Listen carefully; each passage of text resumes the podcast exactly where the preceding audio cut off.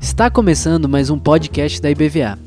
Aqui você encontrará mensagens que edificarão a sua vida e te ajudarão a caminhar com Jesus.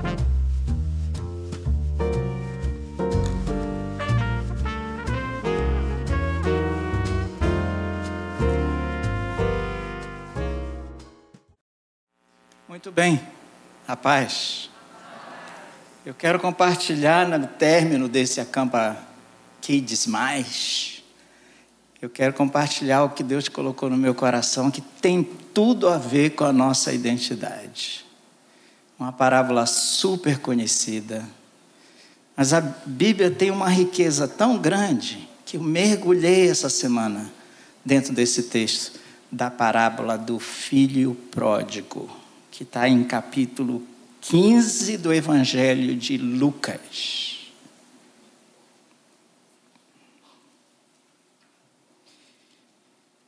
a partir do versículo 11.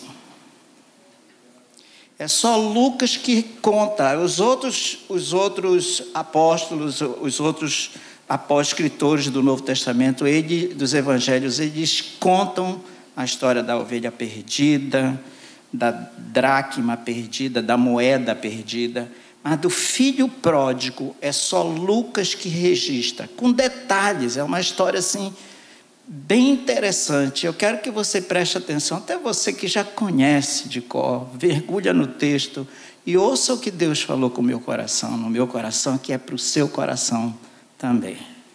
Diz assim: Continuou certo homem, Jesus contando. Continuou. Certo homem tinha dois filhos. A história não é sobre um filho apenas, são dois filhos. O mais moço deles disse ao pai: Pai, dá-me a parte dos bens que me cabe. E lhes repartiu os haveres. Parece uma coisa assim muito simples. Aqui não diz quanto tempo que levou, mas levou tempo para isso acontecer.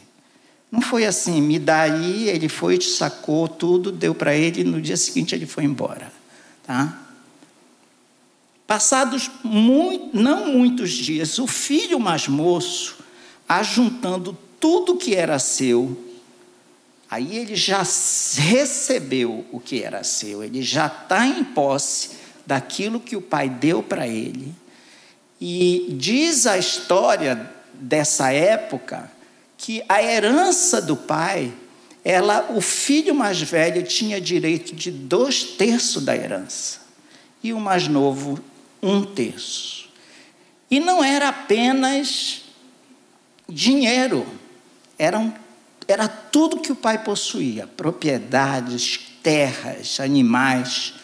Então você imagina o trabalho que esse pai teve para poder separar um terço de tudo que ele tinha para dar para esse filho que simplesmente queria ir embora. Ele recebeu, ajuntando tudo que era seu, estou no versículo 13, partiu para uma terra distante. Ele não foi nem assim para perto. Ele queria ficar longe mesmo do controle do pai, da casa do pai, o que fosse, que relacionado com essa vida que ele tinha.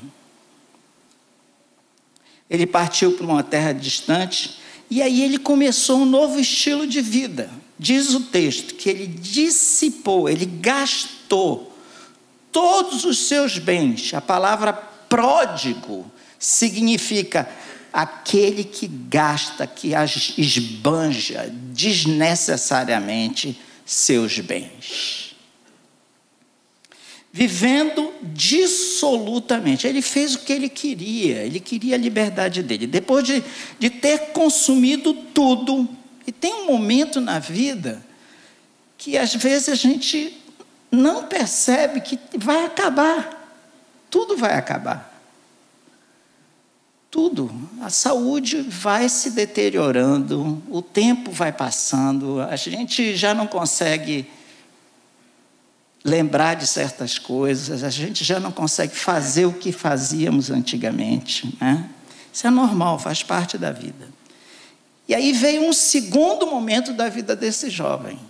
Ele estava, curtiu bastante a vida,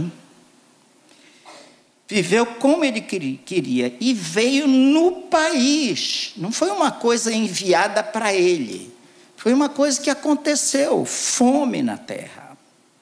E uma fome muito grande. E ele começou a passar necessidade. Nós tivemos dois anos terríveis, gente. Eu não gosto nem de lembrar das famílias que não sabiam como iam comer durante esse tempo de pandemia. Foi muito triste. Então ele foi e se agregou a um dos cidadãos daquela terra, alguém que ainda tinha alguma coisa. E este mandou para os seus campos aguardar porcos. Olha, você não tem ideia o que, que isso significa para um judeu, porque alguém poderia dizer que bom que ele foi para uma fazenda de porcos. Porcos como até hoje é considerado para o judeu, para o muçulmano também, é um animal imundo. Eles não comem nada relacionado, eles não sabem o que é o gostinho de bacon. Eles não comem nada, porque é um animal considerado pela lei mosaica, a lei de, Moisés, como um animal imundo.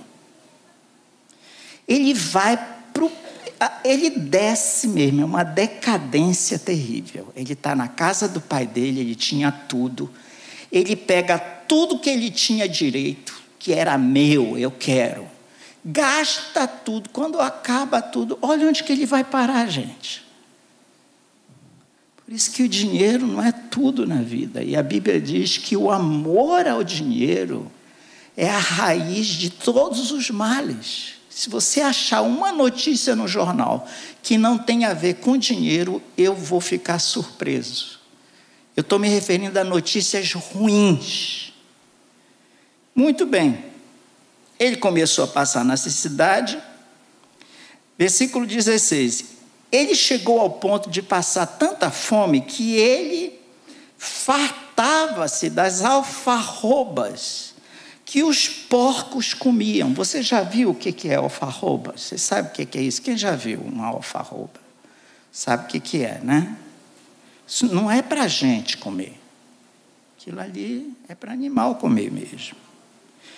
Mas ninguém lhe dava nada. Em outras palavras, se não fosse a comida dos porcos, ele teria morrido de fome. Então teve um momento que ele cai em si. Esse momento, eu estava ouvindo aqui bem emocionado, sabia? O testemunho desses pré-adolescentes, né? Que demais. Vocês não sabem o que, que aconteceu. Eu estou quebrado.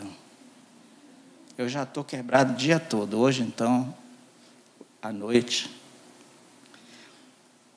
ele caiu em si. Olha, queridos, todos nós precisamos desse momento na nossa vida de cair na real. E ele pensou o seguinte: olha o que, que ele pensou. Ele não pensou o que eu tinha, porque ele já tinha recebido tudo que ele tinha direito. Ele começou a pensar: peraí, os trabalhadores da casa do meu pai têm pão com fartura. E eu aqui morro de fome. Ele fez um paralelo interessante. Levantar-me-ei e irei ter com meu pai. E lhe direi: Pai, pequei contra o céu e diante de ti. Já não sou digno de ser chamado teu filho. Não era mesmo. Não era trata-me como um dos teus trabalhadores, um, como um dos teus empregados, servos. Me trata. Porque eles são bem tratados. Eu não tenho mais esse direito de filho. E levantando-se, foi para o seu pai. Vinha ele ainda longe, quando seu pai o avistou. Essa cena, pode ter certeza, é uma das cenas mais bonitas do Evangelho. O pai relata a Lucas, compadecido. Você sabe o que é compaixão? Você entende isso? Correu, correndo, o abraçou e beijou. Estou lá na cena. E o filho lhe disse, aí vem a fala do filho. Eu pequei contra o céu. Ele ensaiou o que queria dizer para esse pai. E diante de ti, já não sou digno de ser chamado teu filho. E não era mesmo. É para dizer, dá uma surra nesse moleque porque ele fez você passar a maior vergonha da sua vida. E talvez se ele levasse uma surra, era pouco, alguns iam dizer. O pai está cheio de compaixão desse filho que voltou. Ele disse assim: me tragam depressa a melhor roupa, vestiu, ponde-lhe um anel no dedo e sandálias nos pés. Trazei-me também e matai o novilho cevado, era um animal gordinho, que eles alimentavam, preparavam para um dia especial para matarem. Ele separa esse animal para sacrificar e simplesmente terem a aquele banquete. Ele diz assim: comamos e regozijemo-nos. E aí vem a revelação do coração do Pai. Ele diz assim: porque este meu filho, ele estava morto e reviveu. Estava perdido e foi achado. E começou a festa. Estava vendo a galera aqui cantando, meu Deus, quantas vezes eu me acabei de pular em retiro com essas músicas. Eu ainda pulo, viu, gente? Acabou a história, parece que acabou a história, mas em o filho mais velho que está trabalhando, estava no campo, versículo 25. E quando voltava a aproximar-se da casa, ele ouviu uma música de festa. E o pessoal estava, ó, dançando. Chamou um dos criados e perguntou-lhe: o que, que é aqui? O que está acontecendo aqui? E ele, o criado, disse para ele: Veio teu irmão e teu pai mandou matar o novilho cevado. Fofoqueiro. De alguma forma não soou bem, porque ele fez questão de dizer: lembra aquele. Lembra aquele novilho que estava. Morreu. Mas ele conta de fato a verdade. Ele diz assim: sabe por que, que ele matou? Porque ele recuperou o teu irmão com saúde ele se indignou e ele nem entrou na festa. Ele saiu, deve ter sido, foi se trancar no quarto. Eu, eu já fiz essas birras. Tenho certeza que você já fez. Não vou comer. Morrendo de fome. Mas faz a birra de não vai comer só para ver se fere a mãe Vem comer, meu filho. Não quero, não estou com fome. Mentira. Só na birra, só para mostrar que está revoltado. E o pai saiu à procura dele. Cadê meu filho mais velho? Cadê? Aí o criado disse: ele está lá, não vai entrar na festa de jeito nenhum. E ele disse para o pai: o pai veio e disse: Meu filho, vem celebrar conosco. Teu irmão voltou, cara. Ele respondeu seu pai: há quantos anos, tantos anos que te sirvo. Olha a expressão que ele usa. Sem jamais transgredir uma ordem tua. Ele queria o quê? Diploma, certificado porque era um bom filho? Não. Nunca me deste um cabritinho. Sabe o que ele está dizendo? Vem esse cara de pau. Deixa eu ler aqui, senão eu parafraseio demais. Ele disse assim: Nunca transgredi, nunca me deste um cabrito sequer para teu filho, para alegar-me com os meus amigos. Olha, tá, tá. Tá? Magoou muito. Vindo, porém, esse teu filho, ele não disse, vindo meu irmão, ele estava, ó, com o irmão, que tinha sacrificado um novilho. Ai, meu Deus, cevado, gordinho. E ele, e, e ele denuncia uma coisa que o pai sabia. Ele diz assim: esse teu filho que desperdiçou os teus bens com prostitutas. Tu mandaste matar para ele o novilho cevado. Pai, não estou entendendo nada. Isso não é justo. Eu é que estou aqui. Então lhe respondeu o pai: Meu filho, por essa ele não esperava. Tu sempre estás comigo. Tudo que é meu é teu. Entretanto, era preciso que nós nos regozijássemos e nos alegrássemos, porque o teu irmão estava morto e reviveu. Estava perdido e foi achado. Feche seus olhos, deixa eu orar pela tua vida.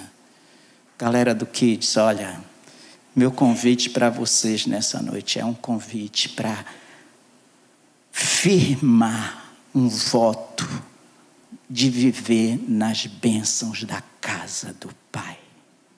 Você, pai, mãe que está aqui, você jovem, eu quero que você renove o teu compromisso com Deus nessa noite, para você viver na dimensão das bênçãos da casa do teu Pai celestial. Pai, olha para nós, tu conhece nossa vida. Tu conhece tudo, tu sabes como nós somos, tu sabes o que é que nós escondemos dos outros que nós não queremos que ninguém saiba também. Olha para nós e usa esse texto agora para ministrar nos nossos corações, para a tua palavra ficar penetrando no nosso espírito, na nossa alma, que possa rasgar o nosso interior com as tuas verdades, com a revelação da tua palavra dentro de nós. É o que nós pedimos em nome de Jesus. Você que está em casa também, ou onde você for ouvir essa mensagem, Abra seu coração para ouvir a voz de Deus nessa noite.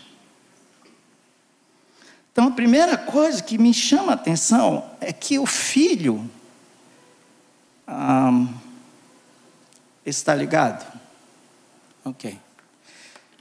Ele queria liberdade. Vocês já, já observaram que o homem tem uma vontade, uma sede tremenda de ficar livre mas ele não sabe o que é, que é ser livre.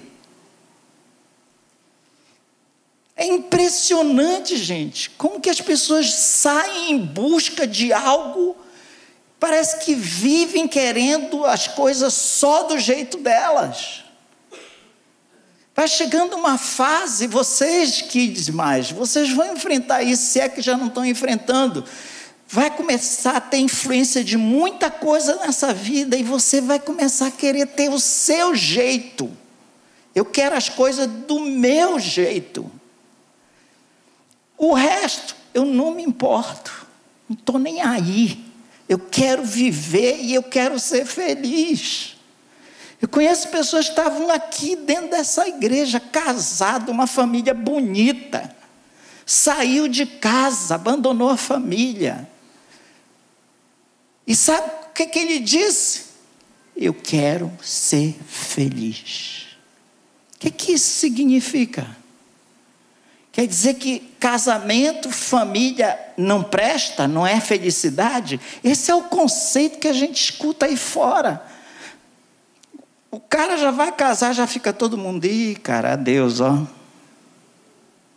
Acabou a liberdade. Na realidade, nós encontramos dentro da casa, da família, o lugar mais seguro, queridos, aqui na terra. Esse rapaz vai embora. Eu não sei se eu estou passando ou vocês estão passando. Fui eu ou vocês? Acho que foram vocês. Então, eu quero, eu quero, eu quero obedecer esse tempo aqui que eu tenho. Ele fez uma escolha. Você vai continuar fazendo escolha, que diz mais, você também, você que está ouvindo. São escolhas que vão mudar a tua história. Ele tomou uma decisão consciente. Ele tirou o que o pai não poderia dar para ele de jeito nenhum em vida. Essa é a grande humilhação desse pai. Porque a herança só poderia ser distribuída depois que o pai morresse.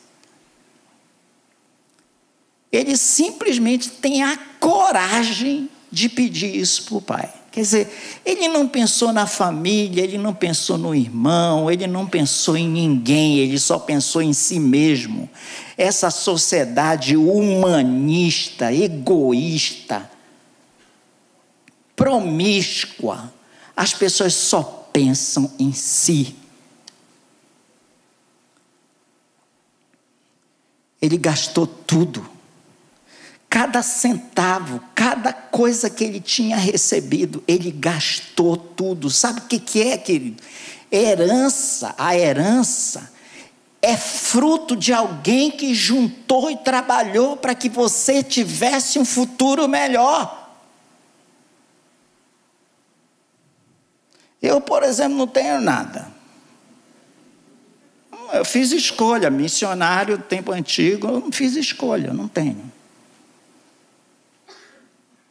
Ah, me lembrei.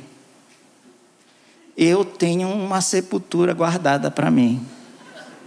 É sério. Estou brincando, não. Me lembrei agora, pode me enterrar lá. Mas se eu estiver no campo missionário, não traga o meu corpo para cá. Me enterre em qualquer lugar, porque eu não vou estar mais ali. o filho esqueceu completamente da dimensão das bênçãos que ele vivia.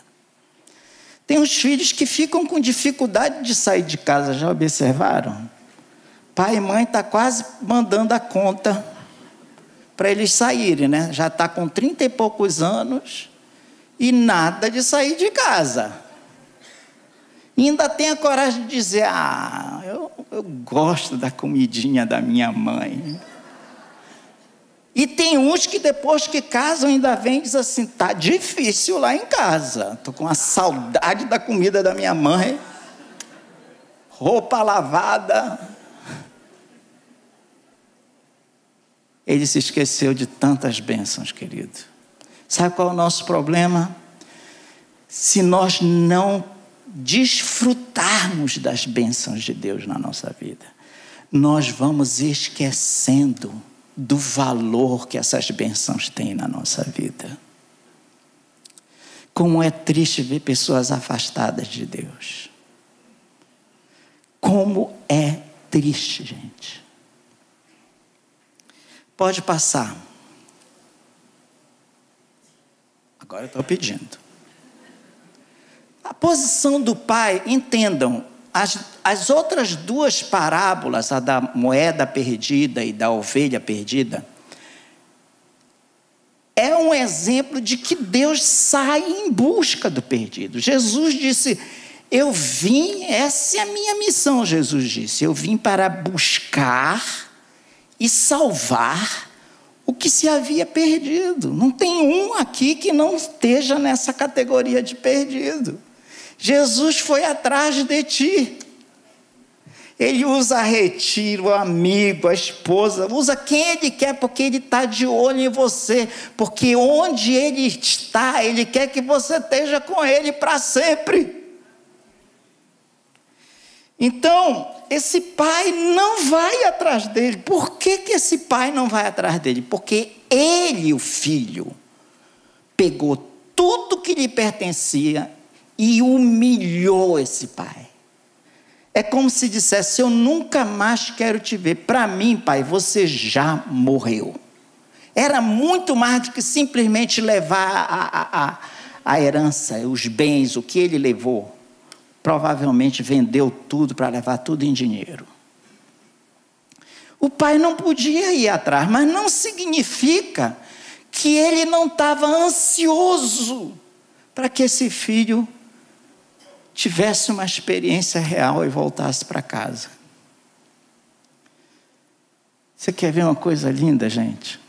Eu hoje cedo já chorei por pessoas que eu estou orando para voltarem para a casa do Pai.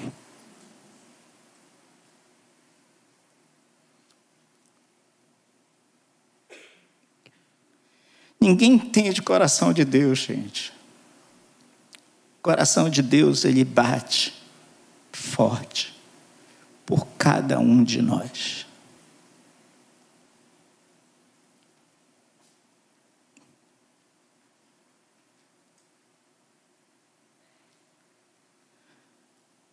É incrível a posição desse pai. Ele ficava olhando lá para o final da rua, na esperança de um dia ver esse filho voltando.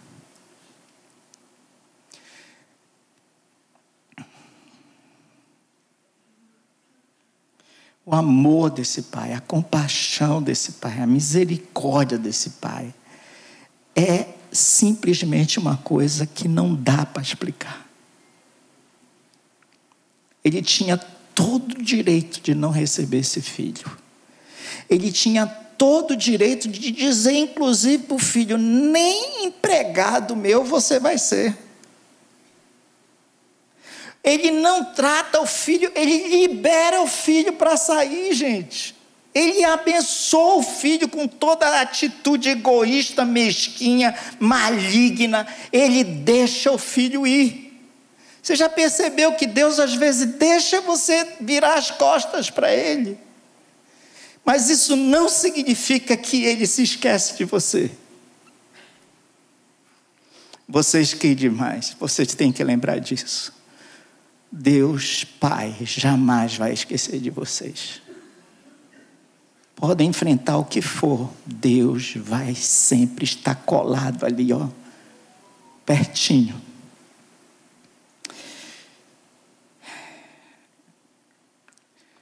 Esse, esse retorno é uma coisa assim tão. Eu não sei explicar, gente, porque é muito, é muito ruim você imaginar que você envergonhou família, envergonhou todo mundo, se prostituiu, gastou tudo que você tinha, viveu do jeito que você queria, não tinha que prestar contas para ninguém, não tinha pai e mãe no ouvido dele dizendo o que, é que ele tinha que fazer. Mas ele cai na real. Sabe, sabe qual é a minha oração hoje por você, querido, que está aqui e está me ouvindo? Cai na real. Se você não tiver na casa do Pai Celestial, você vai passar a eternidade fora da presença de Deus. E isso vai ser a coisa mais dolorosa que Deus vai dizer. Jesus vai dizer naquele dia: Eu não sei quem você é, mas eu ia na IBVA, eu até me batizei. E vai dizer: Eu já ia dizer sorry, ó ele vai dizer: Desculpa aí, viu? Não te conheço. Ele olha para os seus erros. Que tal você parar nessa noite, parar de ficar enfeitando o pecado? Porque esse mundo está dando nomes diferentes para pecado. Eles acham que agora tudo é inclusão, ou tudo é racismo. Deixa eu te falar uma coisa: quando Jesus entra na nossa vida, você sabe o que ele faz? Ele cria logo uma divisão. Você diz, ei, pastor, unidade, hein? Ele cria, porque as pessoas vão dizer assim: você está doido, cara? Você quer? Você é crente agora? Que isso? E aí tem pessoas que vão dizer: não quero mais olhar para a tua cara, cara. Você é crente? Que isso, cara? Pastor rouba dinheiro do povo. Que vergonha. Jesus vem e separa. Esse mundo que todo mundo fala de polarização, deixa eu te explicar uma coisa: Jesus vai voltar num mundo totalmente polarizado. E quer saber de uma coisa? Ele vai chegar aqui, ele só vai levar aqueles que são dele, aqueles que estão com o Pai, aqueles que estão vivendo na presença de Deus. Os outros pode dar dízimo, pode ir para a igreja, pode bater palma, pode dançar, pode ter amigos, o que for vai ficar do lado de fora.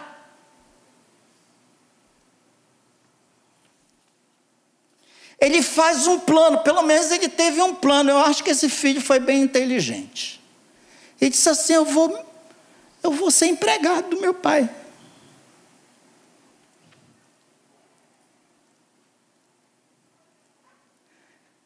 Você já teve vergonha de algo na tua vida? Gente, todos nós já tivemos vergonha de coisas que nós já fizemos. A gente queria mudar o tempo para não ter cometido tais coisas. Que vergonha. Que vergonha. Esse filho estava envergonhado. Ele descobre que ele humilhou o pai. Ele descobre que ele pecou contra Deus. Todo pecado, lembre-se disso, em primeiro lugar, é contra Deus. Para de culpar os outros.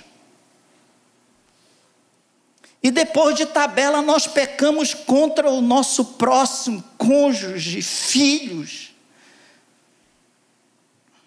Ele faz um plano, eu vou voltar. Pelo menos ele tomou uma decisão. Para mim foi a melhor decisão que ele fez da vida dele. Ele disse: Meu pai pode me rejeitar, o que for, eu já não sou mais filho mesmo, nem tem direito devia estar magro, abatido. O pai chama os criados e diz assim: uma veste. Primeiro dá um banhinho nele, dá um banho, dá um banho. Veste nova. Sabe o que, é que Jesus fez com a nossa vida, queridos? Essa é a nossa identidade. Ele lavou a nossa vida com o seu sangue. As nossas vestiduras são brancas são mais alvas do que a neve. Lembre-se sempre disso quando você pecar. Cada vez que você pecar e confessar seu pecado, Jesus passa o seu sangue sobre a tua vida. Ele deu também um anel. Deixa eu te explicar o que, que é o anel. O anel não é simplesmente um anel qualquer. Tinha o símbolo da família eles davam para a criança e iam ajustando o anel à medida que a criança ia crescendo. E numa certa idade, o anel agora pertencia a essa, a essa pessoa. O que que isso significava? O anel era o direito que o filho tinha tudo que a família possuía. Tudo.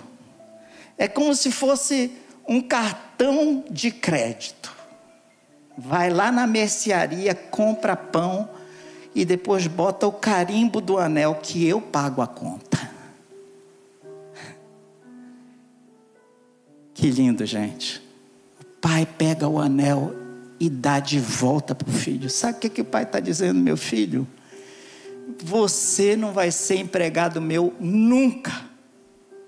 Você é filho.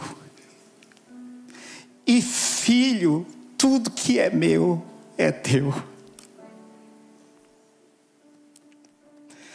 Eu não entendo como que Deus pode me dar graciosamente todas as coisas. Eu não entendo.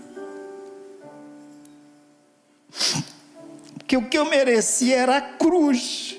Ele me dá perdão, Ele me dá misericórdia, Ele me dá um lugar para eu assentar nas regiões celestiais com Ele, Ele me dá um lugar na eternidade. Eu não tenho medo da morte, mas eu não tenho mais nenhum demônio que controla a minha vida, porque Ele é poderoso, Ele é soberano, Ele é grande, Ele é maravilhoso, Pai da eternidade, Príncipe da paz. O anel significa autoridade, meu filho. Eu te devolvo a autoridade que você perdeu. Ninguém mais ia respeitar aquele rapaz, nem na cidade, nem dentro de casa. Talvez o máximo que ele pudesse ouvir na rua era dizerem assim: Olha, tá vendo? Olha aquele traíra. Vergonha para a família. Ele está desfilando com um anel de autoridade no dedo um anel que dá acesso a toda a riqueza do seu pai, a todas as bênçãos da casa do pai. Para encerrar, ele dá sandálias para o filho para colocar nos pés. Ele certamente voltou descalço. Porque os servos andavam descalços. Mas quem é da família o Senhor coloca nos, nos teus pés. A sandália do Evangelho da Paz. Que lindo, gente. O filho mais velho, ele simplesmente estava perdido também. Pode passar o último slide.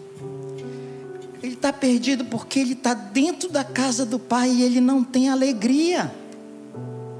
Você pensa que todo mundo que está aqui na igreja tem alegria? Você nunca encontrou aqui um crente que você olha para a cara dele e dá até medo? Parece que está com raiva. Digo, o que esse povo está vivendo? Ele era insatisfeito, ele era triste. Ele disse: Eu trabalhei para ti todos esses anos. Ele não, nunca tomou a posição dele de filho. Que se ele tivesse tomado essa posição de filho, ele tinha matado um, um, um cabrito, dois, três, quatro, cinco. O pai disse: Tudo é teu, meu filho. Tudo que está aqui é teu, meu filho. Teu irmão estava morto. Vem celebrar com a gente vivia sem alegria. Eu estou crendo que depois esse moço caiu na real e voltou para a festa. Cuidado que você pode estar aqui dentro da casa de Deus e estar tá com vontade de estar tá lá no mundão, gastando a tua vida. Mas volta para a casa do Pai hoje e renova o teu compromisso com o Pai. Você que está em casa, você sabe o que, que eu estou falando renova. Mas não é só para vir aqui à frente. Eu vou fazer um apelo para você vir à frente. Kids mais também. Qualquer um de vocês que quiserem vir à frente para renovar um compromisso de viver com as bênçãos da casa do Pai. Sela essa noite na tua vida. Você, meu irmão, que está aqui, está afastado. Você que está em casa, que não está andando mesmo com o Senhor renova o teu compromisso com Ele e recebe e vive na dimensão das bênçãos da casa do Pai. Feche seus olhos, eu quero orar por você. Mas antes de eu orar, eu quero te fazer um convite. Tem alguém aqui nessa noite, esse alguém é você que precisa fazer uma confissão pública de que você quer seguir a Jesus. A partir de hoje, tem alguém que quer fazer isso? Levante uma das suas mãos que eu quero orar por ti. Tem alguém em cima está fazendo essa entrega da sua vida a Cristo? Tem alguém aqui embaixo? Alguém? Deus te abençoe, querido, em nome de Jesus. Deus te abençoe. Pode vir aqui à frente, venha, não tenha vergonha não, venha aqui, que a gente vai te dar um abraço. Venha. Quem mais? Vamos ficar de pé. Quem é que está nessa noite dizendo assim: Eu quero renovar o meu compromisso de viver nas bênçãos da casa do meu Pai Celestial. Enquanto nós cantamos, eu estou te convidando para você sair, vem, sai do seu lugar, vem para cá, que eu quero orar por ti. Você que está fazendo essa confissão da sua vida, dizendo: Eu não quero mais viver com a identidade desse mundo, com as coisas que esse mundo, que esse sistema do mundo coloca na minha vida. Deus te abençoe, querida. Deus te abençoe. Vamos cantar? Eu estou te convidando, vem. Deus falou contigo, tem algo que você precisa confessar. Pastor, eu estava precisando confessar algo, vem para cá. Eu quero orar pela tua vida. Você que está em casa também. Para um momento e começa a falar com Deus. Enquanto nós cantamos, pode sair do seu lugar, queridos. Fique livre para você renovar o seu voto diante do Pai, da sua identidade. Eu sou filho de Deus. O meu Pai Celestial tem uma nova vestimenta para mim, tem anel de autoridade, de acesso à presença dEle, e tudo que é dele é meu. Ele me deu sandálias novas e glória ao teu nome. Vamos cantar enquanto você vem à frente.